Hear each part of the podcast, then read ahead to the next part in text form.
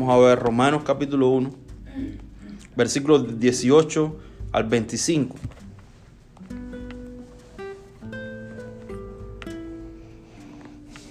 Recuérdense que no estamos dando un estudio eh,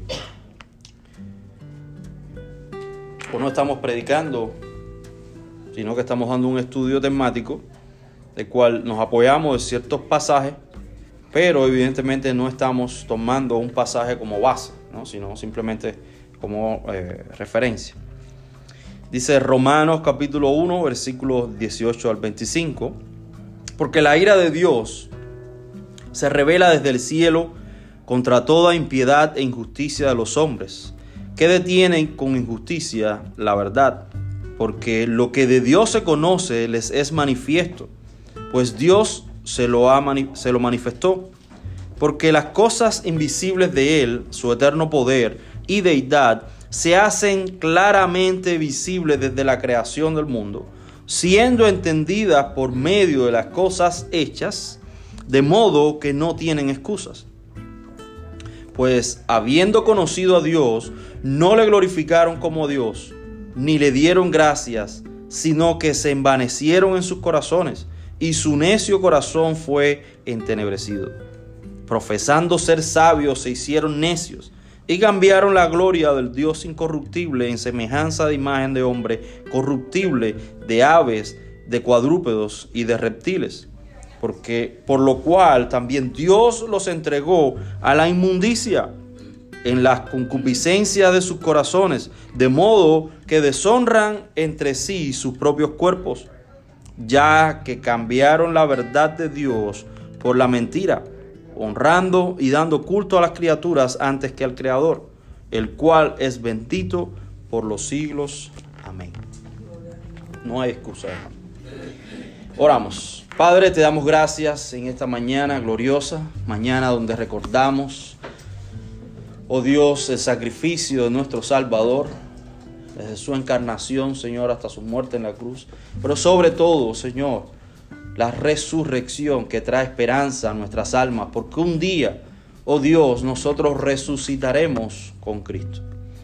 Y estaremos, oh Dios, consumado el hecho, Señor, de que ya eh, podemos estar sentados a tu diestra, gobernando, oh Dios, como tú así lo prometes en tu palabra y lo has dicho en tu palabra. Bendito eres tú, Señor, sobre todas las cosas, santo y digno es recibir toda gloria. Recibe, Señor, honra en esta hora y permítenos exponer tu palabra con claridad y poder expresar estas verdades que estamos estudiando, Señor. Y que podamos con nuestro corazón aceptarlas y creerlas por fe o con fe, Señor, porque tú las mandas y tú nos las has dado por medio de tu palabra. Prepara nuestros corazones en el nombre de Cristo Jesús, te lo pedimos, amén. Ok, entonces, eh, como ya les dije anteriormente, vamos a ver esta tercera y última clase sobre este tópico, la incapacidad total, bajo, eh, bueno, el, el tema es la incapacidad total y este punto principal, que es eh, el libre albedrío, que hemos visto ya por tres eh, clases consecutivas. Esperemos terminarla hoy, yo creo que sí. Son varias preguntas las que vamos a analizar, pero eh, son, son importantes cada una. Porque cada pregunta que tienen son ataques directos a esta posición. ¿Y por qué surgen estas preguntas? Surgen porque precisamente hay un sector del cristianismo que no cree en lo que nosotros hemos venido afirmando hasta ahora. Es decir, ellos tienen su propia interpretación, su propio sistema de interpretación por eh, distorsionar, o no distorsionar, sino malinterpretar ciertos pasajes de las escrituras que aparentemente enseñan su postura. Es decir, cuando nosotros hablamos y eh, estudiamos el libro albedrío, nos damos cuenta que hay pasajes que evidentemente nos enseñan que la voluntad del hombre está sometida a su naturaleza, no está separada. El libre, la libre eh, o la libertad de la voluntad en cuanto a, a, un punto neutro donde está el bien y el mal y el hombre ahora puede escoger porque él está neutro. Yo recuerdo que una de las doctrinas que nos enseñaban en la iglesia pentecostal en Cuba era que el alma era un ente dentro del hombre eh, que estaba eh, en una posición neutral. Entonces, como nosotros éramos tripartitas, es decir, compuestos por espíritu, alma y cuerpo, el alma eh, lo que hacía era que se vendía. El alma era, no, no, no, estaba libre, estaba limpia, ¿no? Pero lo que hacía, esperaba ver cuál de las vidas, la carnal. Si la carnal era más fuerte, el alma se iba con la carne. Pero si el espíritu era más fuerte, entonces el alma se iba con el espíritu. Y, eso evidentemente, hermanos, no lo enseña la escritura. No lo enseña la escritura. La posición del hombre no es una posición neutral, es una posición de pecado. Y el hombre es directamente eh, o actúa directamente en consecuencia con lo que él es. En ese sentido podemos afirmar el libre albedrío. Vamos a ver la primera, la primera pregunta. ¿Cómo puede Dios hacernos responsable de hacer lo bueno si no podemos hacerlo? Repito, ¿cómo puede Dios hacernos responsable de hacer lo bueno si no podemos hacerlo? Y cómo eh, junta también podemos hacer otra, formular otra pregunta que tiene que ver, ¿cómo puede Dios condenarnos por practicar el pecado si no, si uno no puede hacer otra cosa? Interesante. Son preguntas, hermanos, legítimas que eh, nos pueden venir a la mente y de hecho cuando nosotros hablamos de este tema mucha gente nos hacen. Nos dicen, bueno, pero espérate, tú estás diciendo de que el hombre no tiene una, no existe en el hombre una libertad tal, porque el hombre es esclavo del pecado. Y como esclavo del pecado obedece al pecado y vive por el pecado, amando al pecado. ¿Cómo entonces Dios va a querer hacernos responsable si nosotros lo único que podemos hacer es pecar? porque es nuestra naturaleza. Nuestra naturaleza es una naturaleza caída, pecaminosa. Entonces, como que este tipo de preguntas vienen y, boom, chocan. Y como a veces no tenemos los argumentos para responderlo. Y como que sucumbimos a la idea de que, bueno, bueno, es que, es que, no, no, no, el hombre no fue totalmente corrompido. Tiene un una parte, una pequeña parte que lo, puede librar de esta, eh, de esta responsabilidad. ¿Por qué? Porque el hombre sí puede decidir. Bueno, hermanos, lo cierto es que ya hemos visto bastante ejemplos a través de estos, de estos estudios con respecto a lo que escoge cada naturaleza. El pecador nunca está libre, y esto es una realidad, de su responsabilidad para obedecer a Dios. Nunca. Las escrituras lo enseñan de esta manera. Y ese es el problema. Muchas veces no podemos entender cómo es que funciona la responsabilidad del hombre y la soberanía de Dios. Eso es, eso es una, realidad.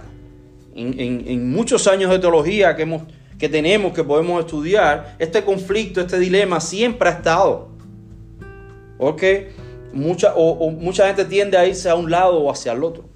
O defender totalmente o irse por la vertiente de la soberanía de Dios y quitar la responsabilidad del hombre. Y es lo que llamamos, se conoce el hipercalvinismo. Es decir, bueno, si Dios es soberano, entonces el hombre no tiene que hacer nada. Y como que el hombre no tiene que hacer nada, pues nos quedamos sentados y punto. Yo recuerdo estudiando la vida de William Carey, un, un misionero inglés que se propuso ir a la India. Creo que hemos conversado acerca de eso.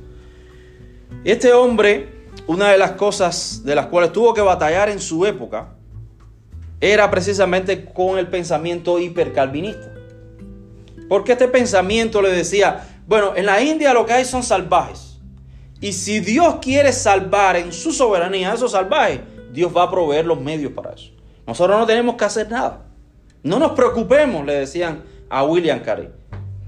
Y William Carey hizo inclusive un tratado teológico de las misiones, el cual lo llevó a ser reconocido por la iglesia como el padre de las misiones modernas. Y lo cierto es que en este tratado él usa argumentos sólidos y bíblicos por los cuales el hombre es responsable de ir y predicar el Evangelio. Son los medios que Dios dio para establecer o para guiar al hombre a la salvación.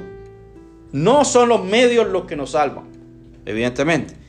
No es la fe la que nos salva. No es la predicación del Evangelio lo que nos salva. Quien nos salva es Cristo por su obra en la cruz. Ya Cristo lo hizo todo. Ahora, bajo esa obra o por esa obra, Dios utiliza medios para llevarnos y guiarnos al entendimiento de la obra de salvación. Entonces es importante esto. Pero la idea acá es que no podemos pensar como los hipercalvinistas que dicen, ok, todo es responsabilidad de Dios, eh, Dios, perdón, todo es soberanía de Dios. Nosotros no tenemos ningún tipo de responsabilidad. Allá Dios. Pero también están en la otra parte del péndulo, que son los que hacen mucho énfasis en la responsabilidad del hombre. Te dicen, Sí, ok, creemos de que el hombre, de, perdón, de que Dios es soberano, pero, y ese pero condiciona la soberanía de Dios. Pero el hombre tiene que hacer obras. El hombre tiene que actuar. El hombre tiene que creer. El hombre tiene que hacer esto, tiene que hacer lo otro. El hombre tiene que eh, arrepentirse. Es real todas estas cosas. Pero la pregunta es, ¿puede hacerlo el hombre? Entonces hay evidentemente una demanda dentro de las escrituras que demandan la responsabilidad del hombre. Pero por otra parte también las escrituras afirman de que hay una incapacidad de este hombre para cumplir estas demandas. Y seguimos preguntándonos, ¿cómo entonces es posible de que Dios nos haga responsable de algo que nosotros no podemos hacer. Veamos primeramente algunas, eh, algunos pasajes de las Escrituras. Por ejemplo, Mateo 11, 29, donde se nos habla de la responsabilidad. Mateos 11, 29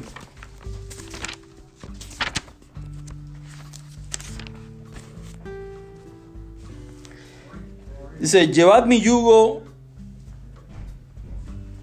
sobre vosotros y aprended de mí que soy manso y humilde de corazón y hallaréis descanso para vuestras almas. 30. Porque mi yugo es fácil y ligera es mi carga. Jesús está invitando a aquellos a venir a Él.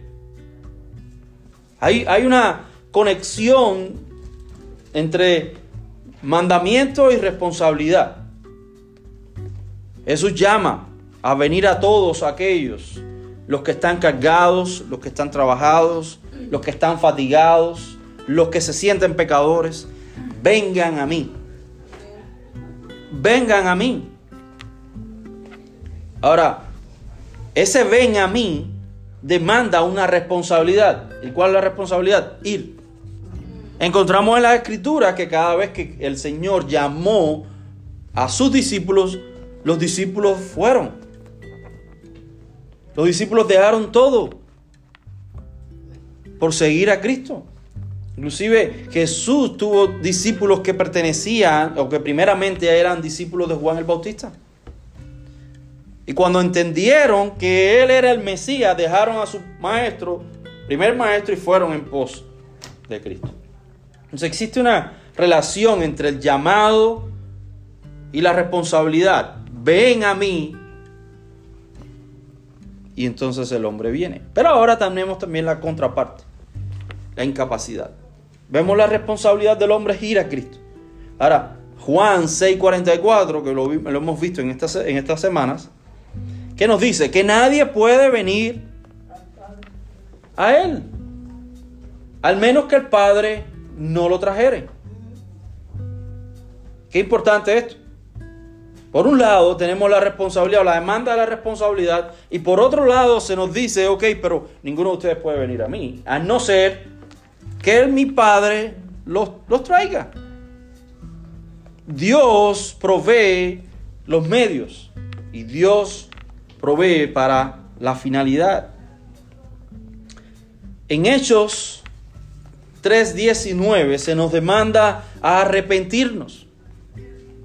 Y en segunda de Timoteo 2.25 se nos enseña que el arrepentimiento es concedido por Dios. Se te manda a hacer algo, pero al mismo tiempo Dios te da la capacidad para hacerlo. Pero la responsabilidad está. La Biblia no solamente te habla de lo que Dios va a proveer o cómo Dios lo va a hacer sino también de nuestra responsabilidad. Podemos seguir. Se nos demanda circuncidar nuestro corazón, pero Dios es el único que puede circuncidar nuestros corazones. Se nos manda a creer.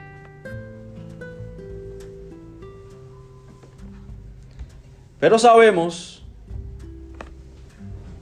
que creer es concedido por Dios. Miren lo que dice Filipenses 1.29.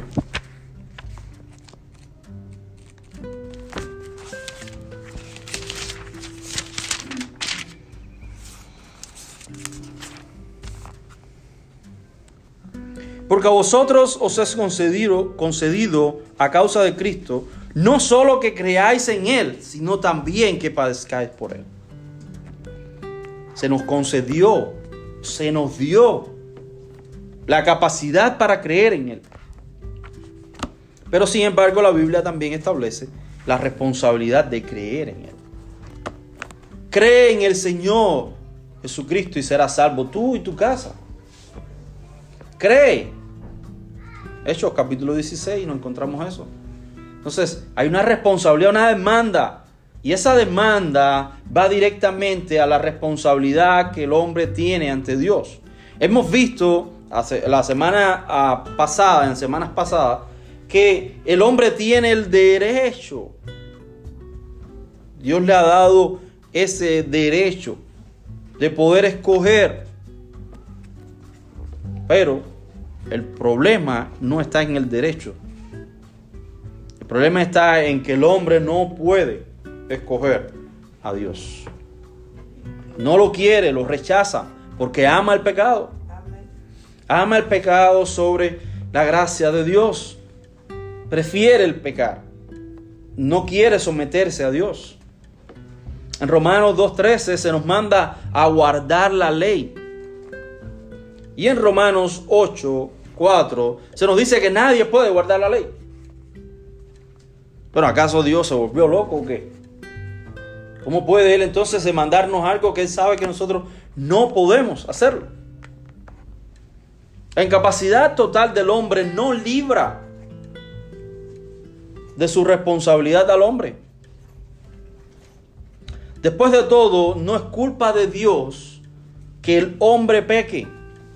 El pecado del hombre no le quita a Dios su propia santidad, ni tampoco su derecho de eh, mandar lo que es justo. Ahora, es importante que para resolver esta pregunta, en primer lugar, veamos que existe esta tensión en las escrituras donde las escrituras nos demandan una responsabilidad, pero también nos enseña la soberanía de Dios. Eso es en primer lugar. Pero también debemos entender algo. Cuando nosotros estudiamos los atributos de Dios, en las primeras clases, algunos de, esos atributos, uno de los atributos que estudiamos es la inmutabilidad de Dios. ¿Qué significa esto? Para recordarnos, es que Dios no cambia. Dios no cambia de parecer. Dios permanece porque Él es simple. No hay sombra de variación en Él. Él es el mismo ayer, hoy y por los siglos. No cambia nuestro Dios. Si Dios demandó la ley de Dios a Adán, perdón, desde el principio en la creación, ¿por qué tiene que cambiarla ahora cuando el hombre por su propia voluntad escoge pecar? Dios sabe que el hombre es incapaz, no tiene la capacidad de hacerlo, pero la demanda es la misma porque Dios sigue siendo el mismo. Y la responsabilidad del hombre es la misma. Es la misma. Dios no puede o no debe cambiar sus estándares de santidad hacia la criatura, porque la criatura sí es mutable. La criatura sí cambia. La criatura cambió su estado de ser un estado perfecto en cuanto a, a la neutralidad cuando Adán fue hecho, fue, con la, fue hecho con la capacidad de escoger, se le dio esa capacidad a Adán porque no había pecado en Adán. Dios no creó a Adán con pecado. Pero una vez que Adán cae en pecado, y ya lo hemos explicado, Adán es nuestro mejor hombre. Ese hombre que nos representó pecó. Y al pecar, nosotros todos pecamos. Entonces la responsabilidad que tuvo Adán también es nuestra responsabilidad. Hemos sido representados por él. Y si Dios ha demandado a Adán en su estado primario, estas demandas de la santidad, de la responsabilidad, de la obediencia, de la ley de Dios, de guardar la ley de Dios, Él no puede cambiar ahora. No puede cambiar. Entonces, nosotros respondemos a esta pregunta, o a las preguntas que hicimos al principio, ¿cómo puede Dios hacernos responsables de hacer lo bueno si no sabemos hacerlo? ¿O cómo puede Dios condenarnos por practicar el pecado si uno no puede hacer otra cosa? La respuesta evidentemente está en estos dos sentidos. Entender que las escrituras demandan la responsabilidad del hombre y al mismo tiempo nos enseña su soberanía. Y también el hecho de que Dios en su decreto no cambia. No cambia. Dios ha establecido las demandas de Dios para siempre. Las demandas de Dios para el hombre para siempre. No son fuerzas exteriores al hombre lo que le obligan a pecar, sino una fuerza interior, su propia naturaleza pecaminosa. Punto. Es el mismo hombre quien decide pecar. No hay excusas, hermanos. Lo leímos al principio. Romanos 1, del, 18 al 25. No hay excusa delante de Dios.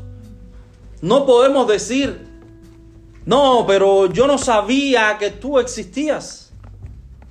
Porque dice la misma palabra, el mismo texto que acabamos de leer, que leímos al principio, que no hay excusas porque las cosas de Dios que debe conocer el hombre, Dios se las hizo conocer, se las reveló. su divino poder, sus atributos. De manera que el hombre por las cosas naturales no tiene excusas. No hay excusas. El hombre mira la creación y directamente viene un pensamiento a su corazón. Dios es el creador. Es imposible entender la creación o la naturaleza, como lo llamamos, alejados del creador. Y eso es lo que el hombre ha tratado de hacer por siglos. Tratar de entender cómo fuimos nosotros o cómo estamos aquí en, esta, en este mundo. Pero no queremos formar este tipo de respuestas alejadas de la palabra del Señor. Y lo que hacen es que Dios nos entrega en nuestras propias pasiones, en nuestros propios deseos. ¿Y cuál es el resultado? La sociedad que tenemos hoy. Porque aquí está establecido, y si uno sigue leyendo todo lo que explica Pablo en Romanos capítulo 1, uno se da cuenta de que son los mismos tiempos que estamos viviendo hoy. Homosexualismo, homicidios, tantas cosas. Es lo mismo, injusticia. ¿Pero por qué? Porque Dios deja al hombre en su estado. Dios deja al hombre por sus deseos. Y los deseos del corazón, hermanos, son malos, son de continuo al mal.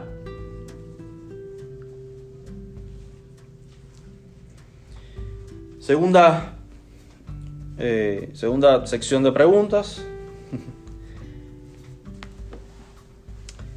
Dice esta otra pregunta, ¿no hace esto al hombre un títere? Si el hombre realmente no tiene la capacidad de hacerlo y es controlado, hasta su voluntad es sometida y controlada por el pecado, ¿esto no hace al hombre un títere? ¿No está en conflicto estas dos doctrinas, la soberanía de Dios y la humana, no están en conflicto? Interesante. Esa es una de las, de los, las primeras preguntas que surgen. Ah, pero tú me estás diciendo que si el hombre, eh, que si Dios es soberano sobre el hombre, entonces el hombre es un títere. Dios maneja al hombre a su antojo. Dios no, el hombre no tiene autonomía. Bueno, en un sentido no lo tiene. Porque el hombre es una criatura dependiente de Dios. Y toda la creación es dependiente porque la creación es creada. Y necesita depender de su creador. Dios es quien sustenta por medio de su palabra la creación. En ese sentido, la creación entera es dependiente de Dios, porque ningún ente creado, ningún ser creado, ninguna parte de la creación como creación puede tener vida en sí mismo, ni autoexistencia en sí mismo. Solamente el creador, solamente Dios que es autoexistente. Él existe de sí mismo. Solamente Él es dependiente de Él mismo. Él es autónomo. Él no depende de otra cosa. No depende de más nada. Entonces, en ese sentido, el hombre es dependiente de Dios. Ahora, Dios hizo al hombre con un sello único. Y ese sello único es que el hombre se hecho a la imagen de Dios. Y esta característica no la, no la podemos ver en ninguna otra parte de la creación. Aunque existe evidentemente la, eh, la filosofía o el pensamiento de que todo lo creado refleja la imagen de Dios, refleja quién es Dios, porque Dios parte de sí mismo para crear. Entonces cada, cada cosa que Él ha creado, por muy pequeña que sea, siempre nos va a identificar y nos va a reflejar a Dios. No es Dios. Por ejemplo, el salmista decía, los cielos cuentan tu gloria. La creación, todo lo, todo lo que fue creado por Dios, refleja algo de Él en ese sentido. Pero el hombre fue hecho con una característica especial. Fue hecho a imagen de Dios. ¿Eso qué significa? Significa de que el hombre, al ser un, ser creado a la imagen de Dios, se constituye un mayordomo y un representante de todo lo creado.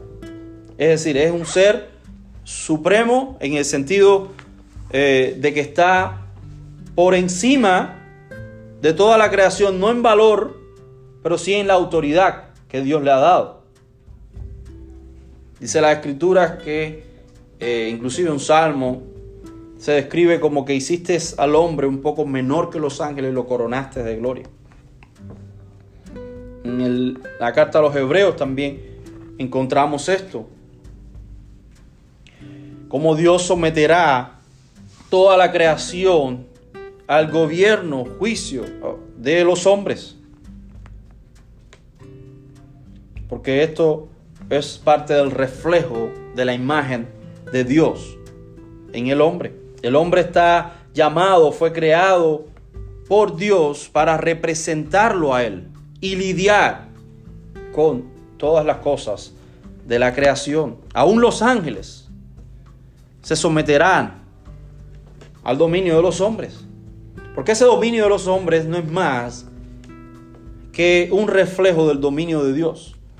Es como mismo cuando nosotros entendemos y leemos el libro de, los reyes, de crónicas, entendemos que los reyes que glorificaron a Dios son un reflejo de ese reinado mesiánico futuro, los cuales representaban imperfectamente, pero representaban que un día vendría un rey soberano a gobernar y a gobernar para siempre. Entonces, realmente mirando esto que acabamos de decir acerca de la imagen de Dios, nosotros entendemos que Dios interactúa con el hombre en base a esta imagen. Es decir, la imagen de Dios en el hombre tiene ciertas características, como por ejemplo pensar, analizar, amar, que son reflejos de Dios, son cosas que están en Dios, pero que Dios puede interactuar con Dios. En ese sentido, Dios demanda a los hombres arrepentirse, demanda de Dios las conductas buenas, hacer lo bueno, a escoger lo bueno y no lo malo. Tiene el hombre la capacidad de pensar y determinar, esto es bueno y esto es malo, sí. Pero el problema no está en que el hombre intelectualmente conozca esto, sino que es lo que escoge. Y lo que escoge tiene que ver y está condicionado con su propia naturaleza. El control que Dios ejerce es normalmente indirecto sobre las criaturas, sobre el hombre. A través de la misma naturaleza humana. Siendo que la persona escoge lo que está de acuerdo con su propia naturaleza, Dios tiene que cambiar esa naturaleza para que entonces el hombre pueda ajustarse a esas demandas. Y para nada, esto es una violación de parte de Dios. Dios lo único que hace es cambiar la naturaleza. Dios no fuerza a la criatura. Dios no esclaviza a la criatura para someterla a un capricho. Eso no lo hace Dios. Dios no está manejando los los hilos por detrás para llevarnos a lo que Él quiere, como un caprichoso. No sabemos que lo que Dios quiere es bueno y que Dios nos guía hacia nuestro bien. En ese sentido nosotros podemos depositar nuestra confianza y decir que la guía soberana de nuestro Dios es perfecta y es la correcta. Porque si, ¿qué sucede cuando Dios nos deja en nuestro propio eh, andar? desastre, catástrofe, suje todo tipo de mal. ¿Por qué? Porque estamos corrompidos, estamos incapacitados para hacer el bien. Estamos totalmente depravados en nuestras en todo nuestro ser. Entonces lo que Dios hace es darnos una naturaleza nueva. Dios se conserva soberano sin forzar a la persona en contra de su voluntad. En el caso de algunos, Dios los deja en su propio camino que ellos han escogido. El hombre, hermanos, es soberano. Digo, perdón, Dios es soberano, el hombre es responsable. No más que eso. Ahora, surge la cuestión del nuevo nacimiento. ¿Cómo es que llegamos entonces a aceptar a Cristo? ¿Cómo es que nosotros eh, llegamos a creer en Cristo? A tener esa nueva naturaleza. Si el pecador no tiene ninguna motivación en sí mismo por arrepentirse y escoger a Cristo, ¿cómo es que algunos se convierten y otros no?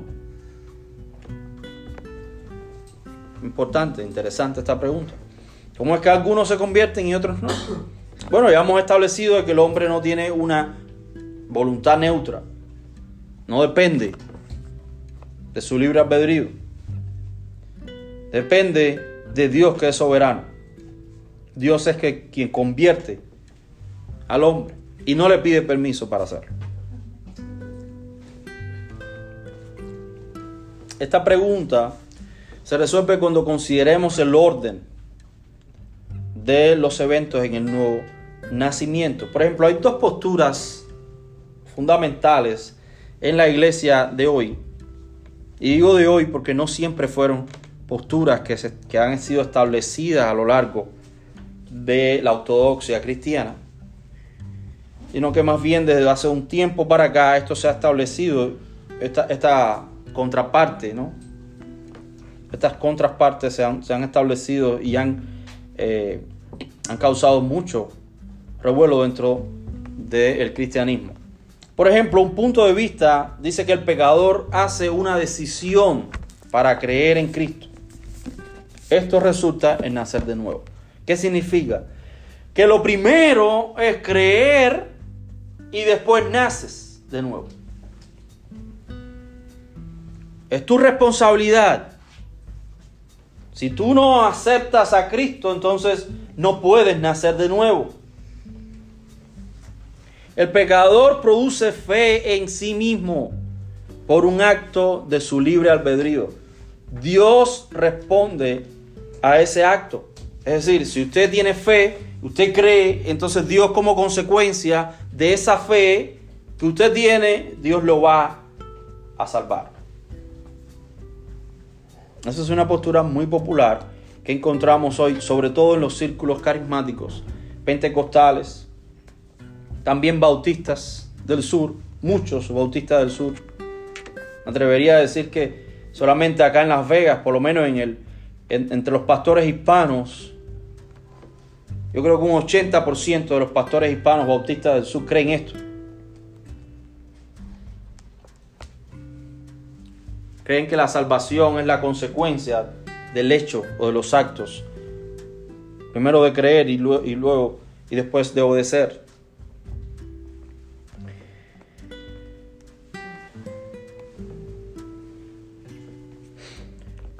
Así el pecador mismo inicia el proceso. Es decir, es como que Dios está pasivamente esperando de que el, hombre venga, el pecador reconozca y venga y diga, ok, ahora. Este es el momento. Es como el espectador de, de un estadio, ¿no? Que demanda y espera a ver cómo los jugadores están jugando y decide apoyarlo en, virtud a lo que el jugador está haciendo. No, Dios no es así. Dios no es pasivo en nuestra salvación. La salvación es del Señor. La salvación es de Dios. Ya este punto de vista es arminiana. Es una perspectiva arminiana sobre el Evangelio, el orden de la salvación que es primero creer y después salvo.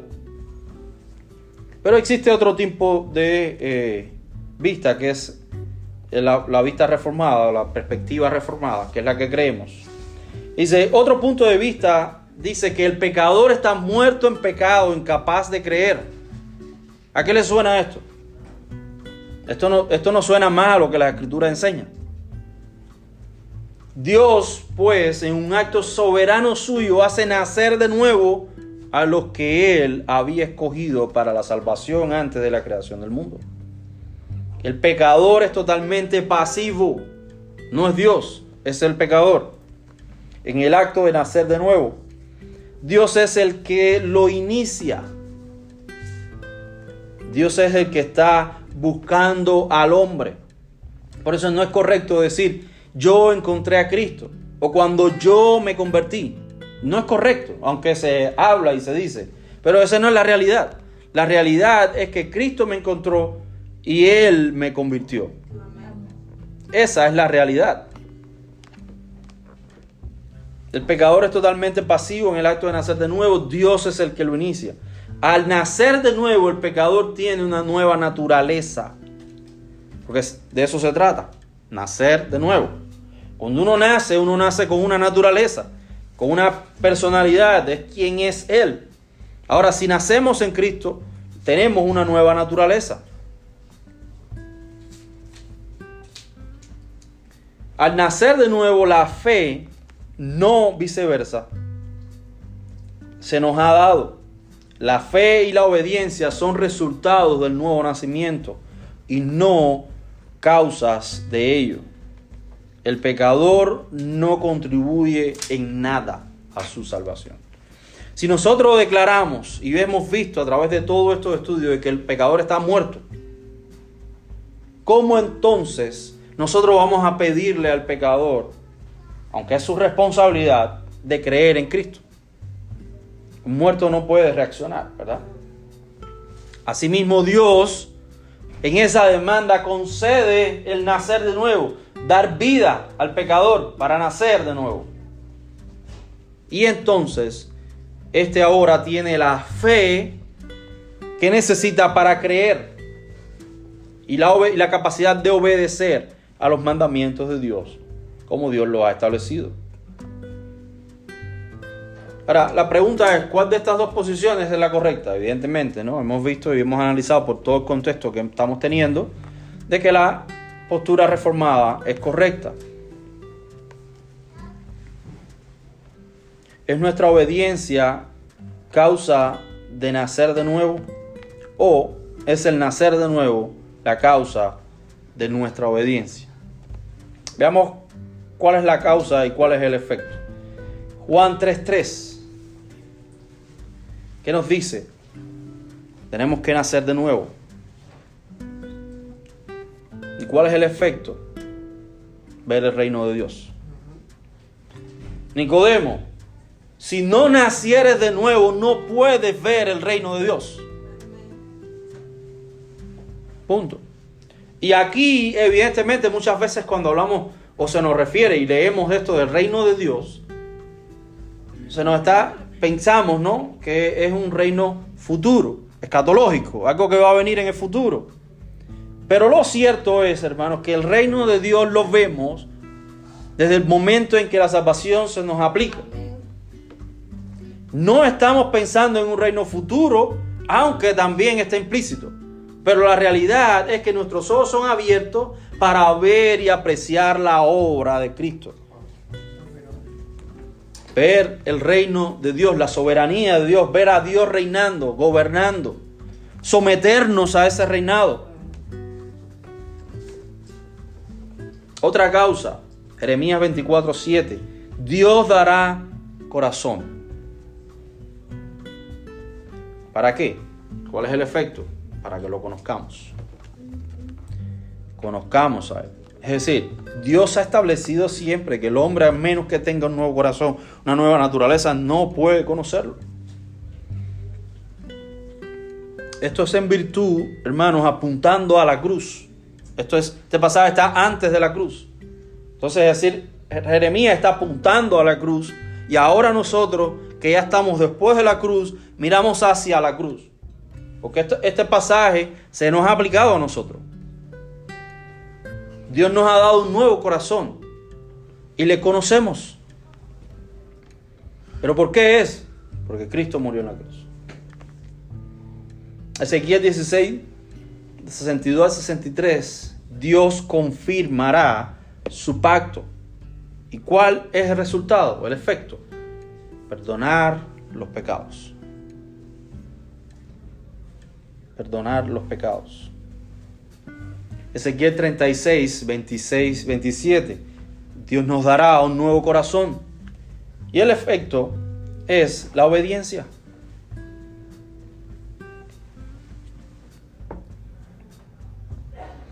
Y así podemos citar muchos pasajes que nos enseñan sobre esto.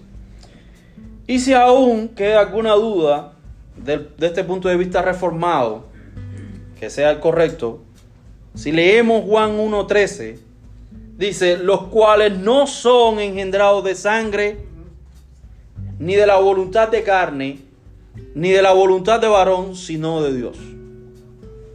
La salvación es del Señor.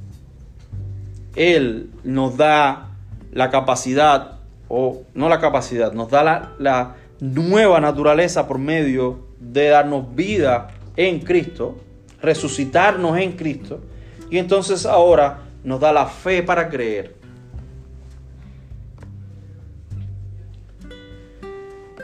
Ahora, existe una manera para entender que nacer de nuevo es un acto soberano divino. Es por contestar a la pregunta, ¿de dónde proviene la fe salvadora? Muchas veces pensamos que la fe proviene o es una capacidad innata que Dios puso desde la creación. Ah, Dios te dio la capacidad de creer. Y como Dios te dio la capacidad de creer, entonces eh, demanda que tú creas y esa fe está libre está neutra también. Entonces tú tienes la capacidad de ejercer tu fe o ponerla en ídolos o ponerla en Dios. En cierto sentido, esto es real, esto es cierto. Pero en el sentido amplio del, del concepto de la salvación, de la, de la fe salvadora, no lo es. Porque la fe que tiene el hombre como parte de su naturaleza ha quedado corrompida está sometida a qué? A su voluntad. Entonces se somete, el hombre cree lo que quiere creer. Pero para creer en Dios se necesita una fe salvadora, una fe que lo justifica, que cree en el Hijo de, Dios, que cree que Cristo murió en su lugar en la cruz para perdón de sus pecados. Para eso necesitamos una fe salvadora. ¿De dónde proviene entonces esa fe salvadora? ¿Proviene del libre albedrío del hombre o es una obra de la gracia de Dios? Amén, creemos eso. Es una obra de la gracia de Dios. La causa, Hechos 13, 48. Los que fueron ordenados para vida eterna, ¿qué pasó? Creyeron. Hechos 18, 27 por la gracia habían creído. Hecho, Hebreos 12:2. Jesús es el autor y consumador de la fe. Efesios 2:8. Por gracia sois salvos por medio de la fe. Filipenses 1:29.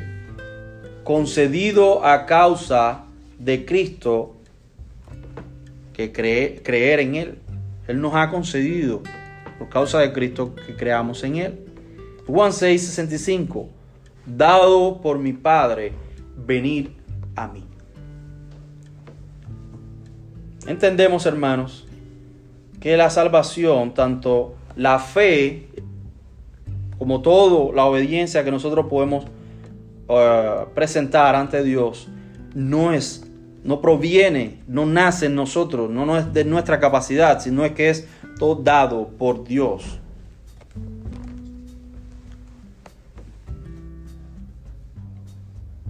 Dios nos da la fe salvadora. ¿Juega algún papel la voluntad humana en la salvación? No. ¿Queda la voluntad inherente ante, durante y después de la conversión? ¿Es nuestra voluntad un títere inconsciente manipulado por un maestro de títere celestial? Mm. En ninguna manera. Cuando se cambia nuestra percepción, se conforman, o nuestras percepciones se conforman entonces las otras facultades.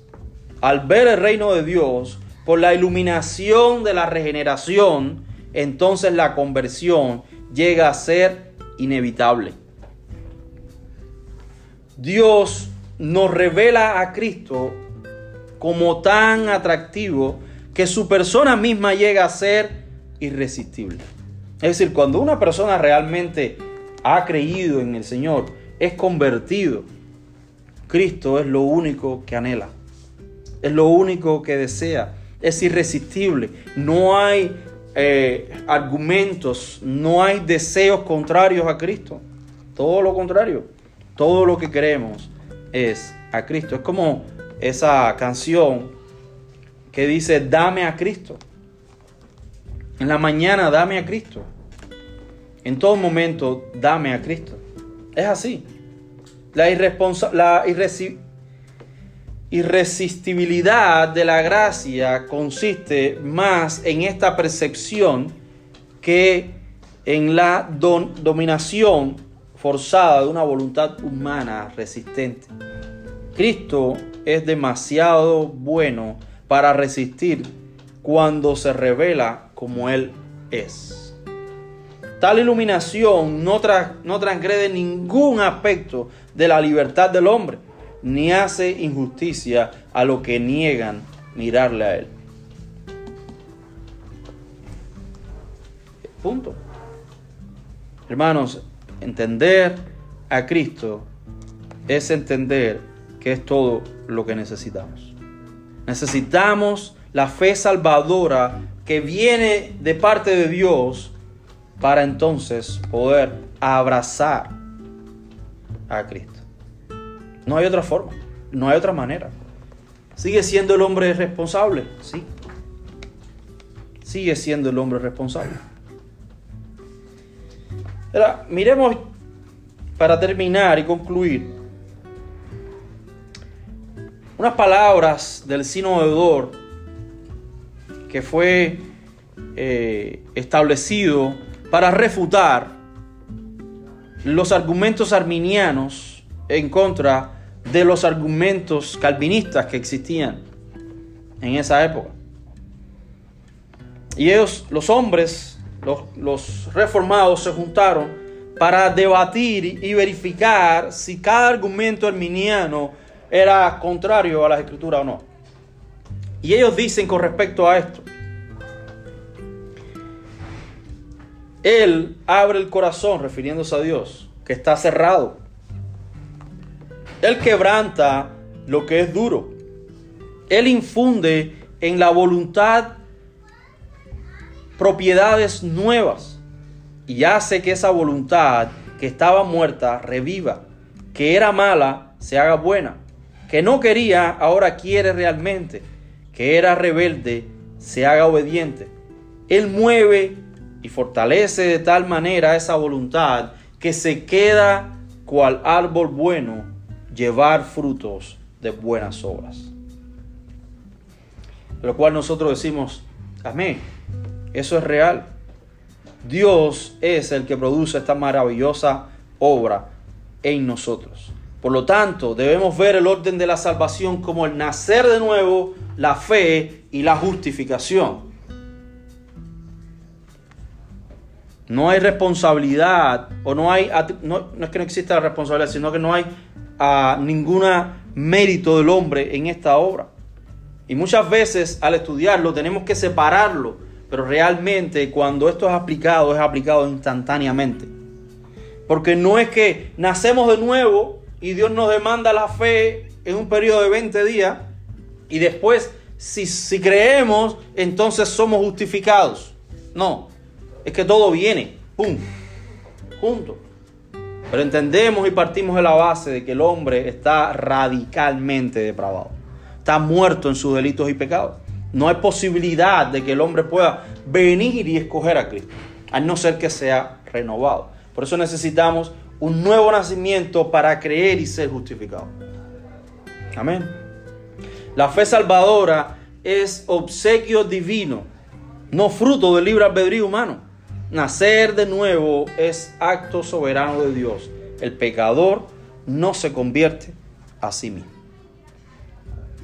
Hasta aquí podemos, o hemos visto, ¿no? Toda lo que podemos ver o entender hasta ahora. Hay mucho más que aprender y aplicar en, esta, esta, eh, este punto, en la teología. Pero yo creo que es suficiente hasta ahora para seguir avanzando en nosotros que armonizan basados en esta, en esta base teológica, en esta verdad de las escrituras, en el cual el hombre es eh, incapacitado totalmente para venir a Cristo. Y entonces creo que es suficiente. Si alguno tiene alguna duda, después me la puede hacer llegar. Podemos debatir. Siempre y cuando se usen argumentos ¿no? bíblicos para debatir y ver los textos que enseñan las escrituras. Entonces, ¿algún comentario? Vamos a orar entonces. Padre, te damos gracias en esta hora. Gracias Señor por la oportunidad que tú nos has regalado nuevamente de meditar en tu palabra, de aprender de ella, oh Señor. Permite Señor ser edificados por ella, transformados y que nuestra fe se fortalezca al entender estas verdades, porque tú eres soberano, oh Dios. Gracias. Una vez más te damos, Señor, y prepáranos para el servicio que vamos a tener a continuación, que tu palabra sea expuesta con fidelidad. Usa al predicador para hablar a nuestras vidas, Señor. Que podamos nosotros entender tu palabra y creerla por fe. Por Cristo Jesús. Amén.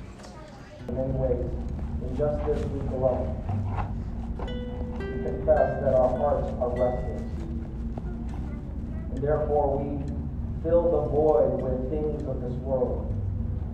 Lord, we admit and confess that our hearts are deceitful and full of wickedness apart from your grace. Yet you are gracious as Christ. Lord, we ask you and beg you that our hearts find their true rest in the true and living God. Lord, here are our hearts. We offer them to you, O God we ask you sincerely for the sake of your Son to use our hearts to bring glory to your name. Remind us of the holy, true, triune God. Christ so.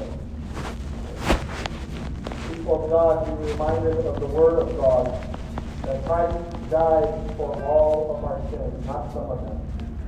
That he made full atonement for us. We are forgiven because He's given us His word, His promise, the promise of eternal life through Jesus Christ.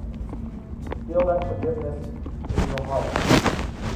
That you are part of We are of the of Christ. We are His children. All God's people said, Amen.